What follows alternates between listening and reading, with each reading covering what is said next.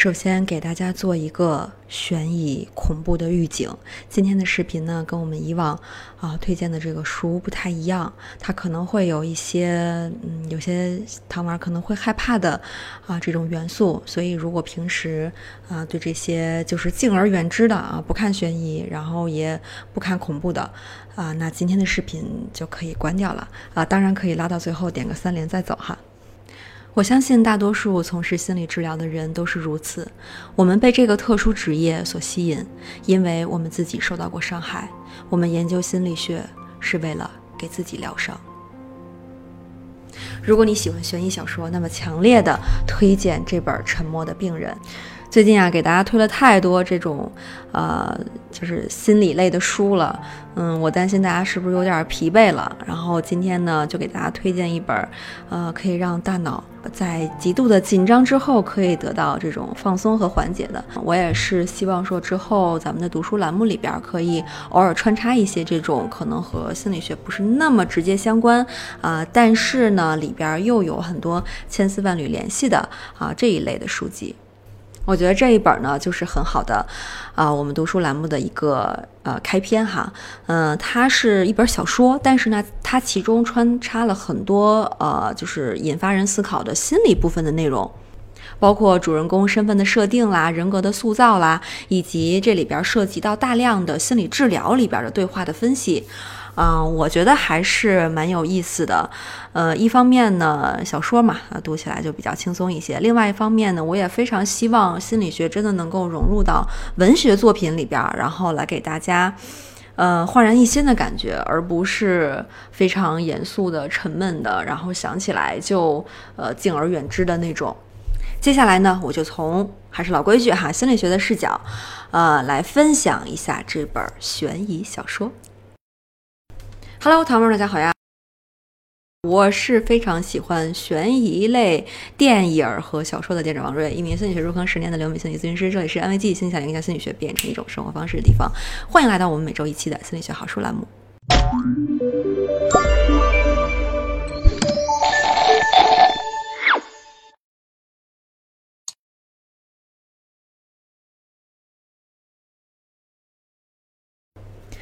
沉默的病人一开始就向我们展示了这样一个画面：故事的主人公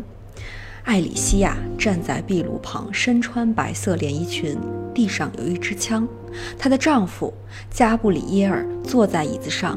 面部弹痕累累，血肉模糊，地板上、墙上到处都是鲜血和一些飞溅的骨头碎片、脑浆和毛发。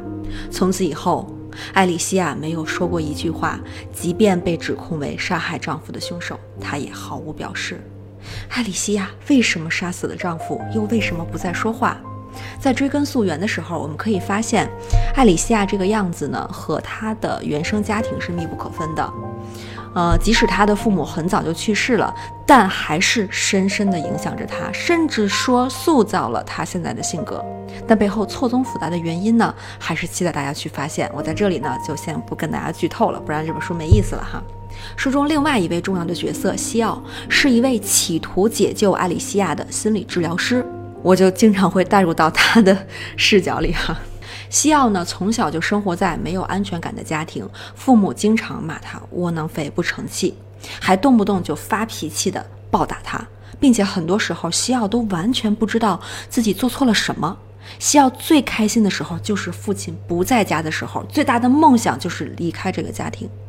最终呢，他终于实现了这个愿望，上大学的时候去了别的城市，可是伤害已经造成。他彻底成为了一个懦弱的讨好型的人格，即使面对最赤裸的、残忍的背叛，也会唯唯诺诺，想要无条件的讨好别人。而且在书中有一个片段十分耐人寻味：父亲去医院检查的时候，发现自己患有人格障碍，起因很有可能是父母小的时候也一直处在家庭暴力的漩涡之中，家庭暴力的受害者长大成为了家庭暴力当中的施虐者。关于原生家庭对我们的影响，作者通过书中这个心理治疗师西奥表达了这样的想法：我们生下来之后呢，大脑还没有发育完全，就像一团潮湿的泥巴，有很大的塑造的弹性。那父母呢，就是塑造我们性格的工匠。但可惜的是，那段时间我们没有记忆，所以在性格的塑造上，我们不仅处在被动的位置，甚至还处在无知的状态，不知道父母是怎么对待我们的，怎样塑造我们性格的。这里补充一下哈，原生家庭对我们的性格有着巨大的影响，但是呢，不代表我们的人生就被定死在这样一个可能性里了。我们成年之后所遇到的环境，然后比如说我们在安慰剂经常讨论心理的内容，大家也在生活当中经历了各种各样和你原生家庭不一样的人和事，它仍旧保存着，啊那个泥巴的湿润的可塑性，它还是能够被调整成为真正属于你的样子的。比如之前跟大家推荐的性格拼图，作者提到影响性格形成的因素就包括。生物遗传，我们的基因，还有外在的社会环境，还有自我意识的探寻。自我意识的探寻，就是指我们可以经过自己的努力，影响和改变我们自己的性格。我觉得这是心理学最有魅力的地方。我们再来看看亲密关系哈，书中除了对家庭部分有细致的描述之外呢，对亲密关系也非常有见解。就这里边有很多犀利的观点哈，比如说这个封面就印着这样一句话。多少看似完美的夫妻都在等待杀死对方的契机。书中呢还有一句，呃，补充就是这个特别犀利的，呃，封面上的这句话的。他说：“即便是最幸福婚姻中的夫妻，一生中也有两百次想要离婚的想法和五十次想要杀死对方的冲动。”这些观点看上去很突兀，有些夸张，甚至是恐怖。但我们仔细琢磨一下，就可以发现，作者想要传达我们的应该是：亲密关系并不总是温暖的避风港，其中有很多很多矛盾等着我们去理解、去调节。一些困难需要克服。因为对方是我们最相信的人啊，但也正因为如此，当这个矛盾不能化解的时候，也会对彼此造成非常大的伤害。沉默的病人中有着形形色色的亲密关系，比如艾里西亚和她的丈夫加布里耶尔，西奥和他的妻子凯西等等。他们表面都特别恩爱，对彼此都非常照顾，但私底下却暗流涌动。那本书最大的疑点之一就是。艾丽西亚为什么杀死了她的丈夫？这块应该配一个非常悬疑的音效哈。除此之外呢，书中还有一个非常经典的希腊神话——阿尔克提斯。这个神话是说呀，阿德莫托斯被命运三女神判了死刑，阿波罗出面求情，给他一个机会。如果阿德莫托斯能说服另一个人替他去死，他就可以免于一死。当任何人都不愿意用自己的死换阿德莫托斯的一条命的时候，他的妻子阿尔克提斯站了起来，主动要求替她丈夫去死。也许阿尔克提斯一开始认为丈夫是不会答应的，她怎么会让自己去死呢？可是丈夫接受了，所以阿尔克提斯慷慨赴死。但大力神把阿尔克提斯从炼狱中救了出来，帮助他顺利的返回人间，他死而复活。两人相见的时候，阿德莫托斯喜极而泣，而阿尔克提斯却保持沉默。关于这个希腊故事里边，阿尔克提斯的沉默非常的耐人寻味。